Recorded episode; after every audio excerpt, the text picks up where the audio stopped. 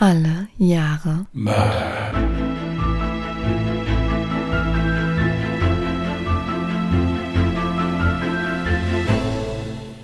Herzlich willkommen zu Alle Jahre Mörder, der True Crime Podcast mit Christian, hallo.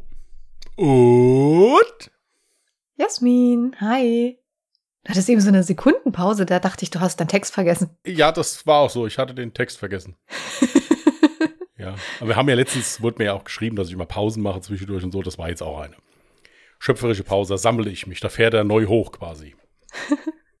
Eine sehr schöne Pause. Pausen sind gar nicht so verkehrt, um sich mal zu sammeln und vernünftig denken zu können. Mir ist beim Schnitt bei der letzten Folge aufgefallen, dass ich so einen richtig dummen Denkfehler hatte. Das möchte ich an der Stelle nochmal kurz richtigstellen. Ich hatte ja gesagt, ja, es existierten ja Fotos von diesem gefundenen Teddy und von dem Portemonnaie, äh, nee, nicht Portemonnaie, von diesem Adressbuch, von diesem blauen. Ähm, ja, da war ich vielleicht ein bisschen dumm. Das waren Beispielfotos, die natürlich bei Aktezeichen XY damals ausgestrahlt worden sind. Also das waren keine Fotos von den Gegenständen, die dann gefunden wurden. Also das nochmal zur Berichtigung. Ob er jetzt tatsächlich dann eben das Adressbuch hatte und den Teddybär, das äh, ist bis heute unklar. Gut, wäre ich jetzt auch nicht drauf gekommen, aber ja. Ja, dem wenigsten wird es wahrscheinlich aufgefallen sein, wenn sie halt eben dieses besagte Video, von dem ich gesprochen habe, nicht gesehen haben. Und auch das Magazin habe ich voll falsch erwähnt. Ich habe irgendwas mit heute gesagt. Hieß es Hallo? Ach, egal. Naja. Also bitte nicht alles so genau nehmen, aber sonst hat alles gestimmt von dem, was ich in dem Fall erzählt hatte. Das war halt ja nur in der Nachbesprechung so ein bisschen Gedankengänge, was könnte sein und so weiter und so fort. Gut. Mein Fall ist ein kleines bisschen länger heute. Wobei ich dazu sagen muss, dass der Fall an für sich eigentlich nicht großartig länger ist, aber die Nachbesprechung wird im Moment länger dauern. Mhm. Weil da ist mal wieder allerhand zu, zu sagen. Wir haben nämlich heute einen Cold Case. Und da möchte ich mich bedanken. Und zwar stellvertretend äh, für alle anderen Nachrichten, die ich leider noch nicht lesen konnte. Bei der Svenja, die hat äh, den Fall vorgeschlagen, den ich jetzt heute auch bearbeite. Es kann durchaus sein, dass andere Leute den auch noch vorgeschlagen hatten. Bitte seht's mir nach. Ich hatte eine recht stressige Zeit die letzten zwei Wochen. Ich bin noch nicht dazu gekommen, sämtliche Postfächer leer zu machen. Aber das wird im Laufe der nächsten Woche irgendwann der Fall sein. Dann schreibe ich auch jedem gerne zurück. Aber es war im Moment nicht, letzte Wochen, letzten zwei Wochen war nicht, andere, nicht viel was anderes drin. Deswegen seht's mir nach, stellvertretend für alle, die mir den Fall vorgeschlagen haben, fühlt euch auf das Übelste geherzelt. Geherzelt. Und äh, geherzelt, ja. Wie süß. Und äh, ich äh, würde dann anfangen, wenn du nicht noch etwas hinzuzufügen Dann höre ich dir jetzt hast. schön aufmerksam zu. Ja, und trinkst deinen Kaffee dabei. Ja, der muss heute, weil ich habe nur vier Stunden geschlafen und bin echt sehr müde. Ja, das sind für andere Leute auch, aber das spielt ja auch keine Rolle. Naja, gut. Du So. darfst ja, also du darfst halt nicht, aber nicht wegen dem Podcast. Ich bin unschuldig. Ja, ich durfte ja auch vorher nicht, als ich noch durfte. Okay. Ja, Keine Ahnung, ob man das jetzt verstanden hat als Zuhörer oder das spielt ja keine Rolle. Ich weiß, wovon ich rede. In meinem Genau. Kopf ergibt das alles Sinn immer, was ich sage. Komm in meinen Kopf, Gut. jetzt gute Stimmung Ja. und Party. Mir das neun von zehn Stimmen in meinem Kopf sagen, ich wäre normal. Die zehnte um leise die Melodie von Tetris. Ja, ja. Ja, genau. so. Boah, weißt du, was gerade in meinem Kopf abgeht? Ja, das ist halt das Menschenkenntnis. Ja, Gut, wir kommen jetzt wieder zurück zum Ernst des Lebens. genau. Und ich lehne mich mal zurück, höre dir gespannt zu und bin gespannt, was mich erwartet. Okay. 12. April 1981. Justin ist müde. Und er kann es immer noch nicht glauben, was in dieser Nacht passiert ist. War es überhaupt passiert? Oder hat er vielleicht alles nur geträumt? Nein, etwas passiert war auf jeden Fall, sonst wäre er ja nicht hier. Im Polizeirevier von Caddy. Dieses sah gar nicht so aus wie im Fernsehen. Aber das, was passiert war, konnte mit den meisten Thrillern mithalten, die Justin heimlich geschaut hatte, wenn seine Eltern mal nicht da waren. Und nun sollte er sagen, was passiert sei. Aber er wusste nicht, was er gesehen oder geträumt hatte. Du brauchst keine Angst zu haben, Justin. Hypnotisieren tut nicht weh. Vielleicht hast du es ja auch schon mal im Fernsehen gesehen. Wir wollen dir nur helfen, dich zu erinnern, hatten sie über ihn gesagt. Justin hatte keine Angst. Dafür war er viel zu erschöpft, aber gleichzeitig auch zu nervös. Sieh jetzt einfach hier in das Licht und höre auf meine Stimme, sagte die Polizeipsychologin, als sie damit begann, den kleinen Jungen in Trance zu versetzen. Justin, was siehst du? Justin schnaufte tief durch und begann zu erzählen. Ich hatte einen Traum. Ich war auf dem Loveboat. Sie wissen schon, dem aus dem Fernsehen. Ich war auf dem Außendeck. Und wir waren mitten auf dem Ozean. Sue war auch da. Sie stritt sich mit zwei Männern. Die Männer schlugen sie und sie fiel zu Boden. Dann kamen auch noch Sues Sohn John und sein Freund Denner dazu. Sie versuchten Sue zu helfen und stritten mit den beiden Männern, und dann kam es zu einer Schlägerei. Die beiden Jungs hatten keine Chance gegen die zwei Männer, und sie wurden über Bord geworfen. Ich bin dann zu Sue gelaufen und habe gesehen, dass sie einen großen blutenden Schlitz auf ihrem Brustkorb hatte. Es hat ganz stark geblutet. Ich habe versucht, meine Hand drauf zu drücken, aber der Schlitz war zu groß und es blutete immer stärker. Dann fiel auch Sue über Bord. Die beiden Männer blieben alleine auf dem Deck stehen. Haben die beiden Männer dich gesehen? Haben sie dir etwas getan? wollte die Psychologin mit ruhiger Stimme wissen. Nein, die konnten mich nicht sehen. Nur ich sie, sagte Justin mit zitternder Stimme. Kannst du uns sagen, wie sie aussahen, oder kennst du sie vielleicht? wollte die Psychologin wissen. Ich kenne sie nicht, aber ich kann euch sagen, wie sie ausgesehen haben. Kannst du noch etwas sehen? fragte die Psychologin. Mehr kann ich nicht mehr sehen. Jetzt sind alle weg, antwortete Justin traurig. Die Aussage, die hier von der Polizei aufgenommen wurde, gehört zu einem bis heute ungeklärten Mordfall. In meinem heutigen Fall aus dem Jahre 1981 geht es um die Caddy Cabin Morde. Die 36-jährige Sue Sharp wollte 1979 im kleinen Örtchen Caddy in Palmas County, Kalifornien, mit ihren Kindern ein neues Leben beginnen. Die Trennung von ihrem gewalttätigen Ehemann war nach der langen Zeit der Schläge und Erniedrigungen eher kurz und schmerzlos. Denn eines Abends schmiss der Ehemann sie mit ihren gemeinsamen Kindern einfach aus dem Haus. Sue und ihr noch Ehemann James hatten fünf Kinder. John 15, Sheila 14, Tina 12, Ricky 10 und Craig 5 Jahre alt. Sheila befand sich aktuell allerdings nicht bei der Familie. Das 14-jährige Mädchen war schwanger und sollte das Kind bei einer Tante bekommen, da die Situation zu Hause eher schwierig war. Zur Überbrückung zog Sue mit den verbleibenden Kindern in die Nähe ihres Bruders. Dort konnten sie allerdings nicht lange bleiben, da die zwölfjährige Tina von einem Bekannten des Bruders wiederholt sexuell belästigt wurde. Da nicht viel Geld vorhanden war, waren die kleinen Hütten im 70-Seelendörfchen Caddy eine sehr gute Möglichkeit. Hier betrachteten viele Einwohner die Neuankömmlinge eher kritisch. Eine alleinerziehende Frau mit vier Kindern war in ihren Augen entweder eine Prostituierte oder sehr leicht zu haben. Sue machte sich nicht viel daraus. Sie war ohnehin mit ihren Kindern lieber für sich. Was sie allerdings positiv bemerkte, war, dass die Einwohner ihre Vermutungen über die Vergangenheit der Mutter nicht an ihren Kindern ausließen. Die Bewohner waren sehr nett zu ihnen und Sus Kinder fanden schnell Spielkameraden in ihrem Alter. Auch Sue fand nach und nach etwas Anschluss. Sie freundete sich mit ihrer Nachbarin Marilyn Smart an. Die beiden Frauen teilten ein gemeinsames Schicksal, denn auch Marilyns Ehemann Marty war ihr und ihrem Sohn Justin gegenüber gewalttätig. Immer und immer wieder berichtete Marilyn Sue von Übergriffen und dass sie langsam die Kraft verließe. Sue bestärkte sie daraufhin, ihren Mann Marty und dessen Freund Bo, der sich irgendwie mit im Haus der Familie eingenistet hatte, vor die Tür zu setzen. Es war der Abend des 11. April 1981. Sue war mit ihren Kindern Tina, Greg und Ricky zu Hause. Die Jungs hatten noch einen Schlafgast. Justin, der Sohn von Marilyn, durfte bei den Sharps übernachten. Sheila, die mittlerweile nach ihrer Schwangerschaft zur Familie zurückgekehrt war, war zusammen mit ihrer Schwester Tina abends noch bei der Familie Siebold in der Nachbarschaft. Während Tina um 22 Uhr zu Hause sein musste, durfte Sheila bei den Siebolds übernachten. Sus ältester Sohn John war gemeinsam mit seinem Kumpel Dana im Ort und wollte ein bisschen Party machen. Lange blieben die beiden sowieso nie weg. John war ohnehin eher gern zu Hause und so erlaubte Sue dem 15-Jährigen den abendlichen Ausflug.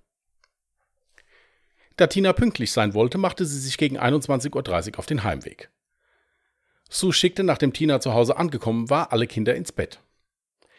Was dann passierte, weiß niemand so wirklich. Aber der nächste Morgen sollte alle Bewohner des sonst so friedlichen Örtchens Caddy erschüttern. Denn als die 14-jährige Sheila am nächsten Morgen nach Hause kam, fiel ihr auf, dass die Haustür nicht richtig verschlossen war. Abgeschlossen wurde die Tür sowieso nie. Ihr Bruder John hatte sein Zimmer im Keller der kleinen Hütte und dieses war nur von außen zu erreichen. Seine Mutter schloss aus diesem Grund die Haustür nie ab, falls John nachts einmal etwas aus dem Haus brauchte oder zur Toilette musste. Als Sheila das Wohnzimmer betrat, bot sich ihr ein Bild des Grauens. Sie fand die blutüberströmte Leiche ihrer Mutter Sue sowie die ebenfalls grausam misshandelten Leichen von ihrem Bruder John und seinem Freund Dana. Sue lag vor dem Sofa. Ihr Mörder hatte ihr die Hose und den Slip heruntergezogen und sie anschließend mit einer Kinderdecke aus dem Kinderzimmer der Tochter bedeckt. Ihr Mund war mit der eigenen Unterwäsche sowie einem Bandana geknebelt. Ihre Hände und ihre Füße waren mit Panzertape und einem Stromkabel gefesselt. Sus ganzer Körper wies Stichwunden sowie multiple Prellungen auf. Sie wurde vor ihrem Tod schwer misshandelt. Auch Sus ältester Sohn John war schwer misshandelt und mit Einstichwunden sowie Blut überströmt. Seine Hände und seine Füße waren ebenfalls gefesselt. Johns Kumpel Dana lag in der Mitte des Raums. Ihm wurde mit einem Hammer der Schädel eingeschlagen. Dies konnte bei den späteren gerichtsmedizinischen Untersuchungen dann auch als Todesursache benannt werden.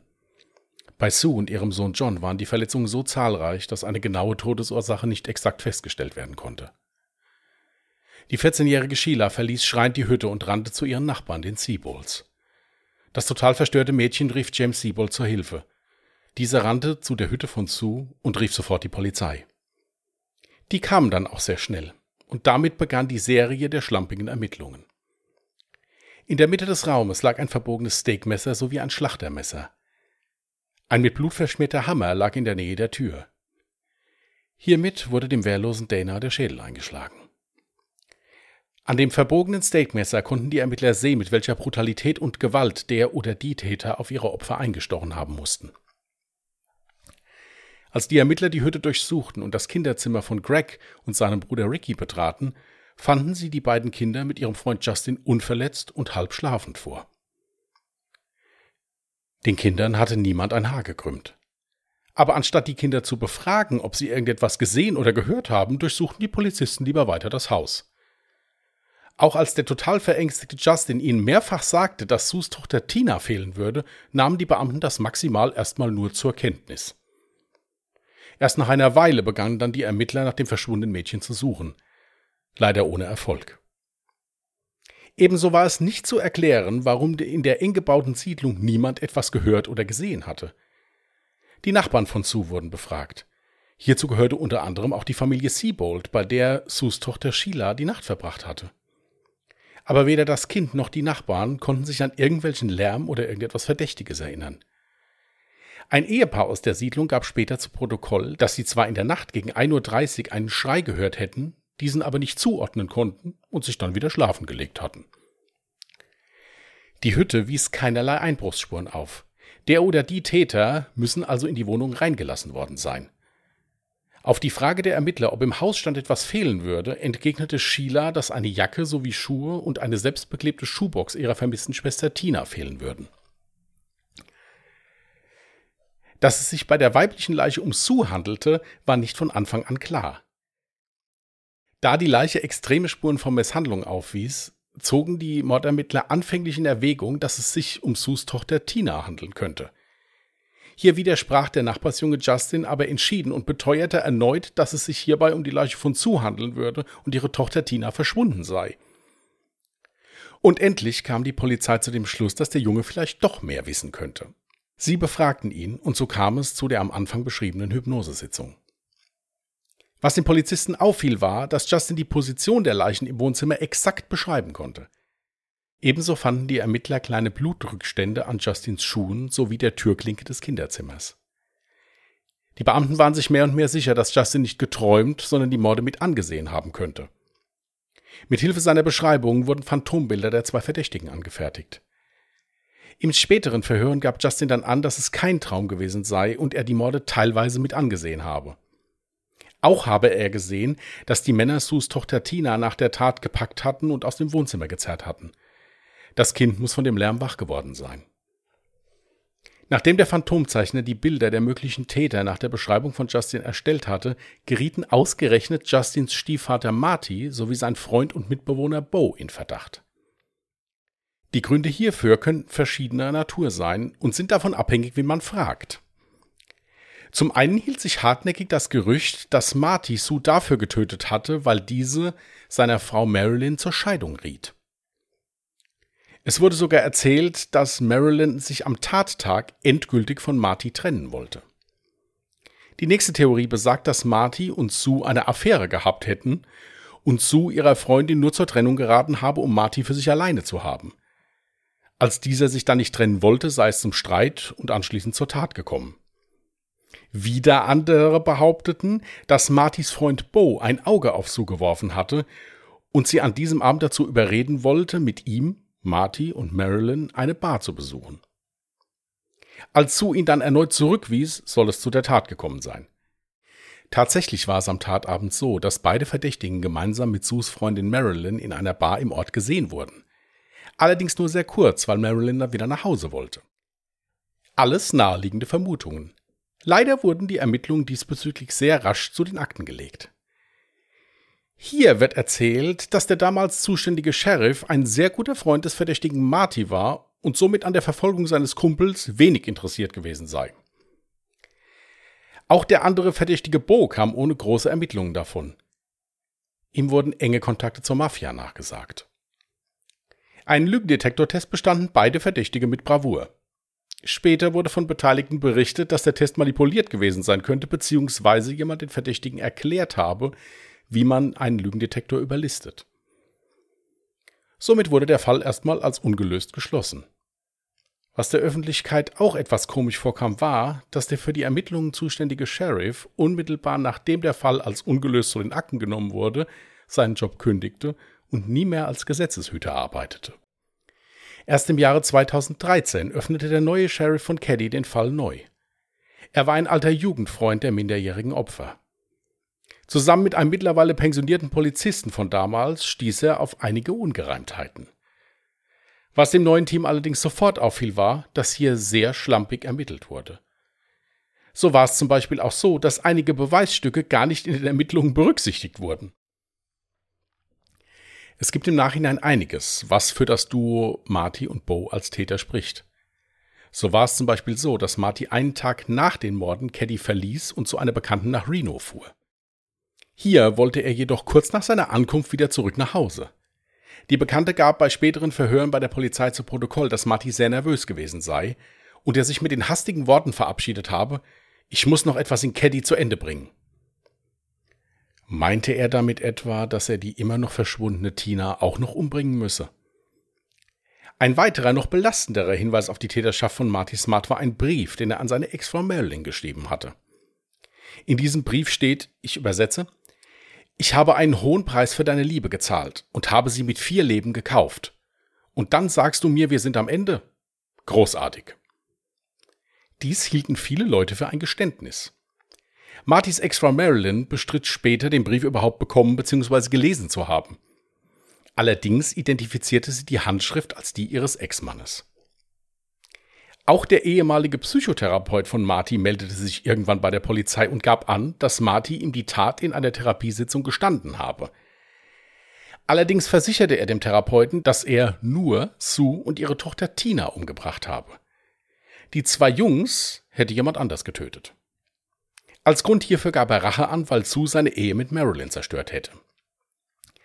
Ebenso habe er gesagt, dass es gar nicht so schwer wäre, einen Lügendetektor zu überlisten. Marty Smart konnte hierzu aber nicht mehr befragt oder gar zur Rechenschaft gezogen werden, denn er verstarb Mitte 2000. Auch sein Freund und eventueller Mittäter Bo war bereits verstorben. Einige Ermittler waren sich allerdings sicher, dass Bo seinen Tod nur vorgetäuscht hat und mit Hilfe seiner Mafia-Kontakte eine neue Identität hatte. Am 22. April 1984 fand ein Flaschensammler in Farrah Falls, ca. 50 Kilometer von Caddy entfernt, ein Teil eines menschlichen Schädels. Kurz danach ging ein anonymer Anruf bei der Polizei ein. Der Anrufer informierte die Beamten, dass es sich bei dem Fund um den Schädel der immer noch vermissten Tina handele.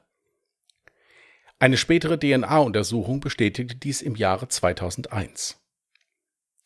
Ebenso wurde in der Nähe der Fundstelle noch ein Stück eines menschlichen Kiefers gefunden. Dieser konnte ebenfalls Tina zugeordnet werden. Wie das Mädchen dorthin gekommen war, wie lange die Leichenteile schon an diesem Ort lagen, der bei Flaschensammeln im Übrigen sehr beliebt war, und wo die restlichen sterblichen Überreste des Mädchens sind, ist bis heute unklar. Im Jahre 2018 wurde mit Hilfe von DNA-Profilen nochmals versucht, Licht ins Dunkel zu bringen. Hierbei wurde weder die DNA von Marty noch von seinem Freund Bo bei den Opfern gefunden.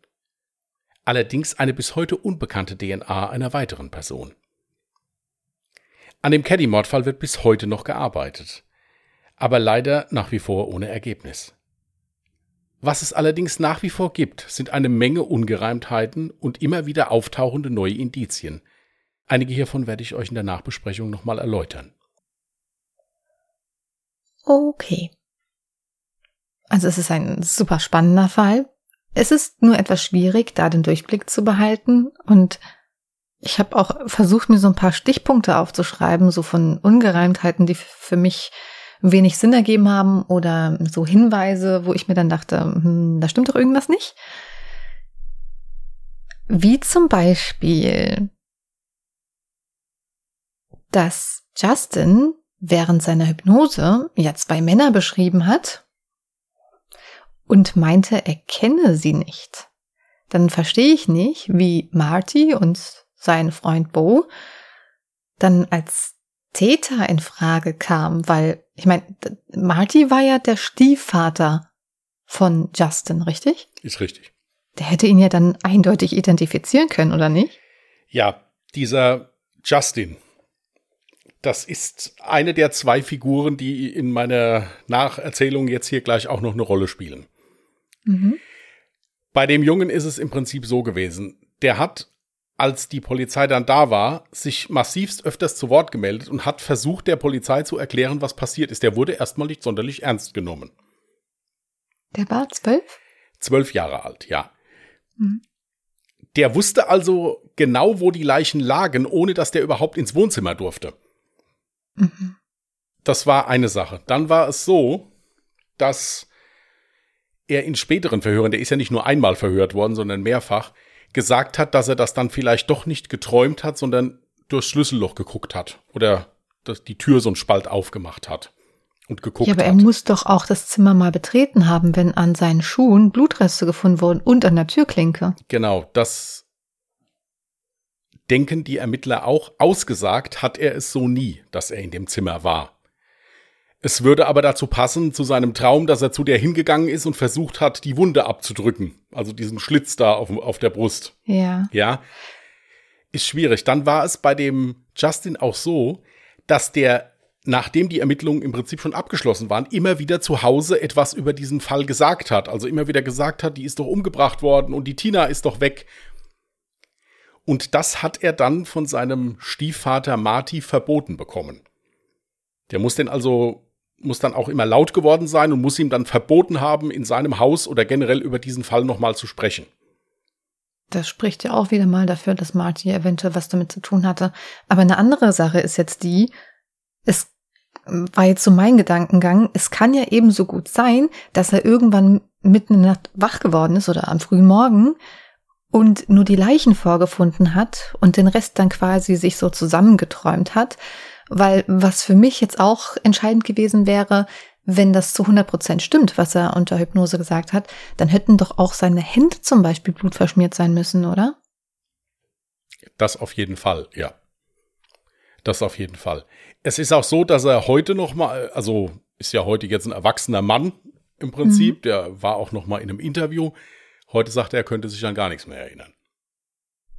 Ja gut, es kann gut sein, dass ähm, ein Trauma so tief sitzt, dass man das verdrängt. Das hatte in einer äh, Doku von einem US-Sender auch ein Psychologe gesagt, sagt er, es kann durchaus sein, dass der da reingelaufen ist, hat das gesehen hm. oder hat durch, durch die Tür geguckt, durchs Schlüsselloch und dass das, dass das Gehirn von dem Kind aber irgendwo cuttet und sagt, das war zu viel für uns jetzt hier, das vergessen wir jetzt mal. Ja. Dass er also nur so die Eckdaten im Prinzip nennen konnte, aber der war Zeuge dieses Mordes, weil der wusste Sachen, die er nur wissen konnte, wenn er etwas gesehen hat. Hm. Weil die Polizisten ihn ja nicht rausgelassen haben, so lange bis die Leichen halt eben da abtransportiert waren. Einzige, die ja da bleiben musste, war die arme Tochter Sheila, weil die musste halt eben die Leichen identifizieren dann. Diese Sheila hat auch ein Buch geschrieben. Das habe ich allerdings nicht gefunden. Das habe ich nur irgendwo gelesen, dass die ein Buch geschrieben hat Mhm. über diese ganze Sache. Das Kind ist wohl, also Sheila war ja das, war ja die Tochter, die, die mit 13 oder 14, gibt es auch verschiedene Quellen, die eine sagen 13, die anderen 14, schwanger war. Und das Kind ist auch in der Familie geblieben. Das hat sie wohl erst bei der Tante gelassen und hat es dann hinterher wohl zu sich genommen. Was ich mich gefragt habe, war, du hattest ja gemeint, auf den Opfern wurde dann wesentlich später eine DNA sichergestellt, die aber allerdings nicht von Marty oder Bo waren. Jetzt frage ich mich, du hast jetzt zumindest nicht erwähnt, dass die Tatwaffen untersucht worden sind. Wurden denn da DNA-Spuren gefunden? Ich muss dazu sagen, dass, wenn du die Quellen jetzt durchgelesen hast, war es so, dass da immer mal stand, es wurden DNA-Proben genommen. Mhm. Wie die genommen wurden, von, von wo die genommen wurden, wenn da genauso toll äh, die Beweise gesichert worden sind, wie sie dann hinterher vergessen worden sind, die paar, die da waren, dann werden da DNA von sämtlichen Polizisten drauf gewesen sein, die zu diesem Zeitpunkt am Tatort waren. Also insofern ist das auch eher äh, zu, ja, zu vernachlässigen. Dann war es auch so, dass ich hatte einen Podcast dazu gehört, da hieß es dann, es wäre eine DNA einer noch lebenden Person gefunden worden. Ich weiß jetzt nicht, ob man sehen kann anhand von der DNA, ob die Person noch lebt oder nicht. Das kann ich mir nicht vorstellen. Hä? DNA ist wenn du DNA. Weißt, wer es ist. Ich, es sei denn, ich weiß, wer es ist. Ja, dann kann ich, kann ja, ich das oder feststellen. es war einfach nur so wie ein Übersetzungsfehler und damit war dann einfach nur gemeint eines Familienmitgliedes, was ja anwesend war. Ist auch möglich. Das spricht dann vielleicht zum Beispiel wieder dafür, dass Justin vielleicht doch das Zimmer verlassen hat und die Leichen gesehen hat, aufgefunden hat, vielleicht sogar noch versucht hat zu helfen, es aber sowieso schon zu spät war. Ist wie gesagt auch möglich. Kann sein. Es gab auch noch zwei andere Verdächtige? Nicht Ich verdächtige. habe da nämlich eine komplett äh, absurde Idee, aber vielleicht ist da ja was dran. Ich dachte mir nämlich so, du hattest von einem Bekannten da äh, des Bruders erzählt. Sie waren ja erstmal ganz kurze Zeit bei dem Bruder von Sue untergekommen. Und Ja. da meintest du, dieser hätte Tina sexuell belästigt. Und es war ja schon sehr merkwürdig, dass nur Tina nicht direkt umgebracht wurde, sondern erstmal entführt wurde und dann halt wohl auch ihre Jacke, gehe ich mal stark von aus. ja, ja. Und was war's noch? Irgendwie ein Schuhkarton und Schuhkarton, Schuhe. Genau. Ja. Also es hatten ja nur die Sachen gefehlt. Das weist jetzt nicht darauf hin, dass ich jemanden entführe und dann direkt umbringen möchte, sondern dass ich vorhabe, irgendwas länger mit dieser Person zu planen. Es ist tatsächlich so, dass das, was du jetzt gesagt hast, einer der Möglichkeiten ist, die die Polizei hat. Dann gibt es noch zwei andere. Das eine ist die Möglichkeit, dass John und Dana, die meistens, wenn sie aus dem Ort wieder zurück in die Wohnsiedlung wollten, getrennt sind. Die Polizei kann auch nicht ausschließen, dass die vielleicht irgendwelche Tremper mit nach Hause gebracht hatten und die dann halt eben die Familie überfallen haben.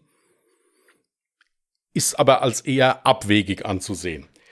Ja, weißt du auch warum? Weil die Bluttat so, also, also das war ja jetzt nicht so, ich bringe jetzt jemanden um ganz schnell, damit ich einfach die Leute so, ne? Und es hat ja auch nichts gefehlt. Es war kein Raubmord oder sowas. Es, es war ja so ein brutaler Mord, dass es eigentlich eher auf eine persönliche Beziehung hindeutet zu den Opfern. Ja, dann gibt's noch eine Möglichkeit, die aber auch zu vernachlässigen ist, aber ich lese, ich sage es euch trotzdem mal. Es wurde dann zwischendurch auch mal gesagt, zu diesem Zeitpunkt gab es einen anderen Serienmörder in diesem Landstrich, der hieß Leonard Lake. Es könnte auch der gewesen sein. Passt aber auch nicht richtig, weil der eigentlich erst 1983 angefangen hat zu morden und auch das Tatmuster nicht so ganz zu dem gepasst hat im Prinzip. Weißt du, was meiner Meinung nach auch null gepasst hat? Dass die restlichen Kinder, also gut, Justin hat ja irgendwie anscheinend was mitbekommen, aber da waren ja auch noch die Kinder Greg und Ricky, habe ich mir aufgeschrieben. Und die müssen ja quasi bis zum Morgen einfach sehnruhig geschlafen haben, was ich mir eigentlich null vorstellen kann bei dieser brutalen Tat, dass das dann irgendwie auch leise vor sich herging. Genauso wenig, dass die direkten Nachbarn, also dieses, diese Seabolts, dass die auch nichts davon mitbekommen haben. Und dann war dann auch mein Gedankengang, vielleicht haben auch die was damit zu tun? Und deswegen hat angeblich keiner was mitbekommen? Also die Nachbarn wurden da relativ schnell und sicher als Täter ausgeschlossen. Es ist wirklich sehr schwer zu erklären, warum da niemand etwas gehört hat. Also wenn man das bei Google eingibt, wird man auch auf Bilder des Tatorts stoßen. Die habe ich jetzt mal bei Instagram nicht mit reingenommen, weil ich das ein bisschen extrem fand. Also so wie da gewütet worden ist, ist es mir unerklärlich, dass, dass da niemand irgendetwas gehört hat. Und das sind wirklich kleine Holzhütten, die relativ dicht aneinander stehen. Das heißt, die sind auch nicht sonderlich isoliert. Also da hört man in der Regel, wenn jemand schreit oder wenn irgendwas passiert. Ist alles sehr, sehr eigenartig. Dann gab es auch zwischendurch mal wieder eine Stellungnahme von der Polizei, dass sie davon ausgeht, dass es bis zu sechs Tatbeteiligte geben könnte. Also als die als Täter in Frage kommen. Wie die darauf gekommen sind, keine Ahnung, wurde aber gesagt stand in einem Artikel drin. Naja, weil wahrscheinlich ja. dann sechs verschiedene DNA-Spuren sichergestellt werden konnten. Ja. Eine ganz komische Rolle nimmt diese Marilyn ein. Also die Freundin von Sue und die Ex-Frau von Marty. Abgesehen davon, dass die ziemlich interviewfreudig war, also sprich diverse Interviews gegeben hat, hat die sich, damit es interessant bleibt, auch sicherheitshalber in jedem Interview immer wieder neu geäußert. Also verschiedene Aussagen getätigt. Verschiedene Aussagen, ja. Zum einen hat die dann mal gesagt, sie hätte im Keller unten einen zweiten blutverschmierten Hammer noch gefunden.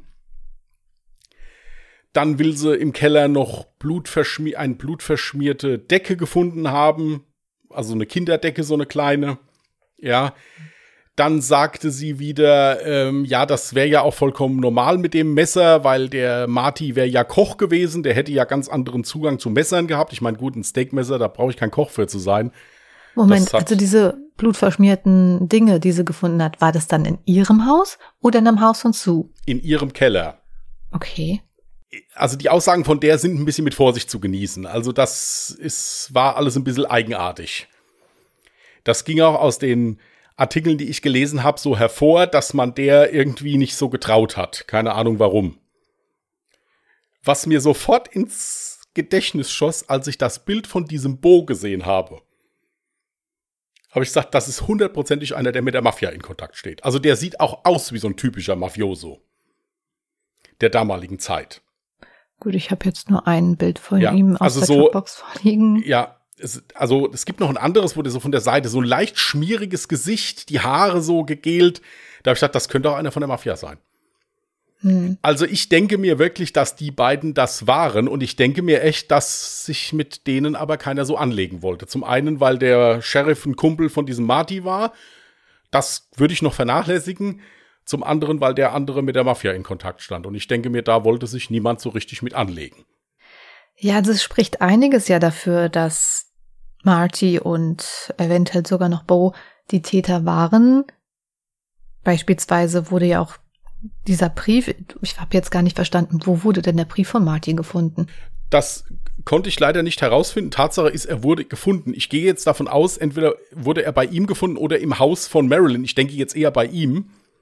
So, und weil quasi sie nie halt, abgeschickt? wie gesagt, das, also die Marilyn sagt, sie hätte keinen Brief erhalten und sie hätte ihn auch nicht gelesen.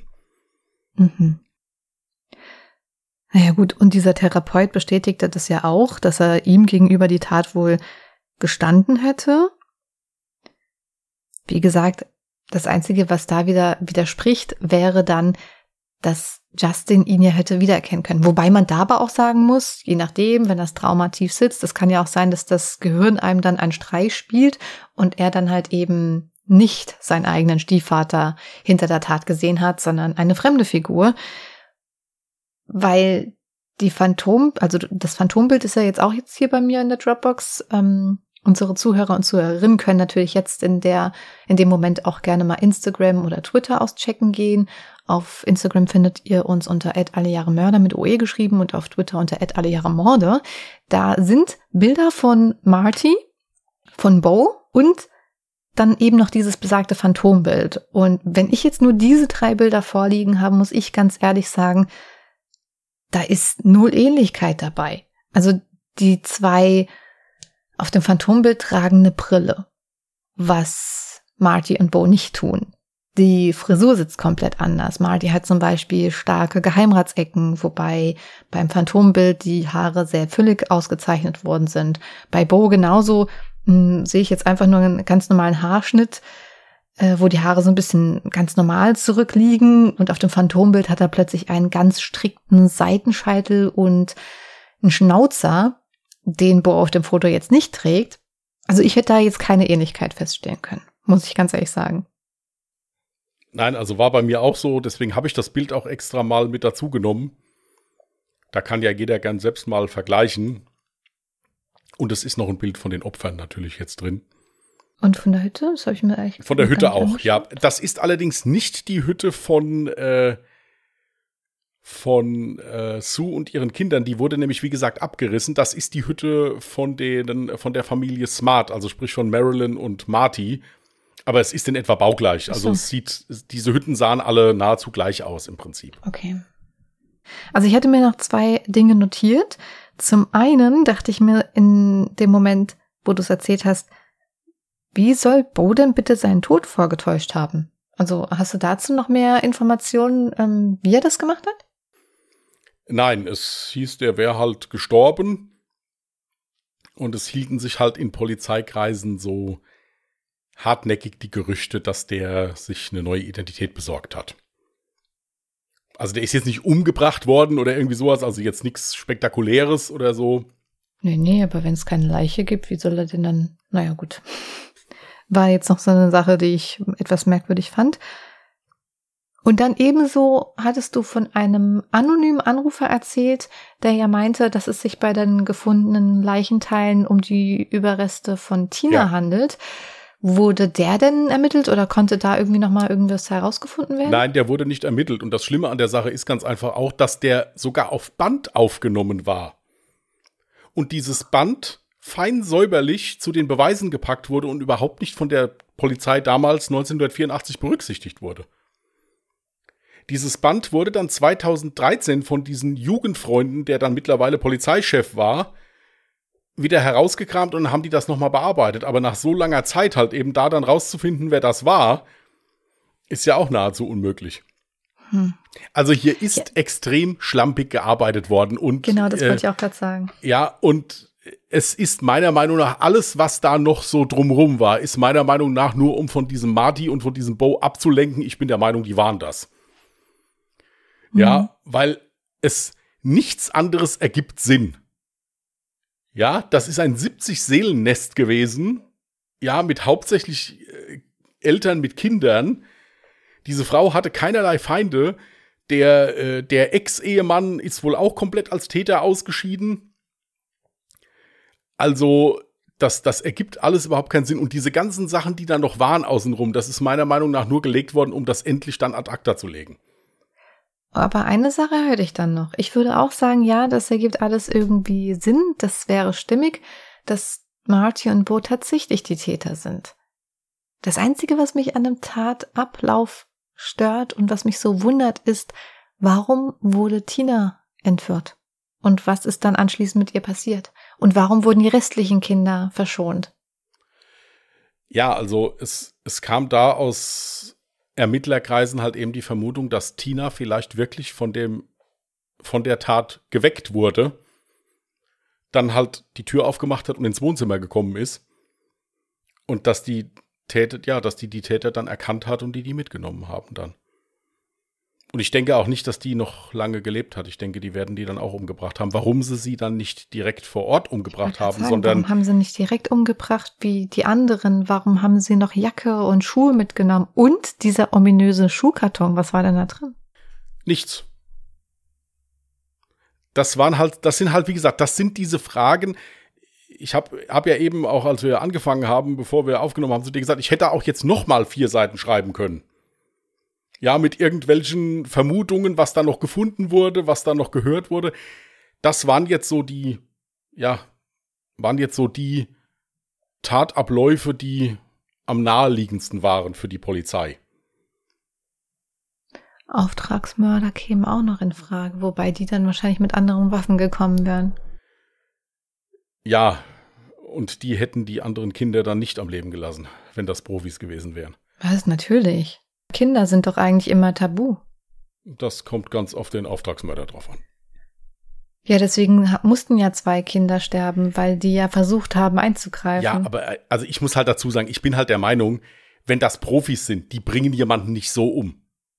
Nein. Die gehen da rein, erschießen dich und fertig. Ja, die fesseln ja, da nicht noch. Und, ich habe ja auch nicht gesagt, dass das jetzt irgendwie Profikiller ja, ja. waren. Äh, Aber es kann ja sehr gut sein, dass äh, vielleicht Marty die beauftragt hat. Und ich denke mal nicht, dass das jetzt ein reicher Kerl gewesen sein wird, sondern dass der wahrscheinlich auch nur wenig Geld zur Verfügung hatte. Dementsprechend kriegst du dann halt eben auch in Anführungsstrichen professionelle Auftragsmörder. Ja, dann ist es ja auch noch so, dass die Sue war ja untenrum komplett entkleidet. Also die hatte keinen Slip mehr an, keine Hose mehr an. Es kann auch wirklich sein, dass da vielleicht noch irgendwie eine Vergewaltigung ablaufen sollte und dass in diesem Moment halt gerade die Tina reingekommen ist dann. Hm. Und die Täter mehr oder weniger gestört wurden oder irgendwie sowas. Das hm. ist, wie gesagt, alles im Bereich des Möglichen. Man kann ja bei so Fällen immer nicht sagen, was ist richtig oder was ist falsch. Man kann halt nur sagen, was man so hat. Es ist auf jeden Fall eine schreckliche Tat und es ist ja. wahnsinnig schrecklich zu wissen, dass wer auch immer dahinter steckte, dass der nicht seine angemessene Strafe dafür bekommen hat. Ja, es gibt, wie gesagt, noch so ein paar Sachen um diesen Fall drumherum. Also es gibt einen Film, der heißt The Strangers. Den hatte ich durch Zufall sogar auch mal irgendwann gesehen, also ohne dass ich jetzt von diesem Fall wusste. Mhm. Der soll so ein bisschen auf diesem Fall basieren, ist aber im Prinzip komplett anders. Also da ist zwar auch eine Familie in der Hütte, aber da sind dann immer um das Haus rum solche Leute, die so Kartoffelsäcke über den Kopf gezogen haben und rücken dann immer näher ran und bringen die dann halt irgendwann alle um da drin. Also hat damit jetzt nicht sonderlich viel zu tun. Mhm. Äh, diese Sache ist auch noch mal in so einem Low-Budget-Film verfilmt worden. Der heißt dann Cabin 28, also Cabin heißt in dem Fall Hütte. Ja, also das läuft manchmal auch unter den Caddy Cabin Morden. Mhm. So ein Low-Budget-Film, aber ich habe da ein, ein Post davon gesehen. Also, es sind dann auch so Leute mit solchen lustigen Psycho-Killer-Masken auf, die da stehen. Also, habe ich mir jetzt nicht angeguckt, habe ich jetzt nicht als äh, wichtig empfunden. Okay. Mich würde es natürlich auch noch interessieren, was unsere Zuhörerinnen und Zuhörer vermuten, wer hinter der Tat stecken könnte. Seid ihr auch der Meinung, es waren tatsächlich Marty und Bo? War es vielleicht dann doch dieser Bekannte des Bruders von Sue? Oder was völlig anderes, worauf wir jetzt gerade gar nicht gekommen sind? Lasst uns eure Meinung gerne in den Kommentaren wissen unter unserem Instagram- und Twitter-Post. Auf Instagram findet ihr uns, wie gesagt, unter Mörder mit OE geschrieben und auf Twitter unter Morde. Ihr könnt natürlich auch gerne jederzeit euer Feedback zu unseren Folgen per E-Mail da lassen unter contact allejahremörder.de, Mörder auch mit OE geschrieben. Und wenn alles gut geht, bekommt ihr dann auch bald wieder zeitnahe Antwort. Sehr schön. Hattest du all deine Punkte erwähnt, die du erwähnen wolltest? Ja, ich hatte alles erzählt jetzt. Okay.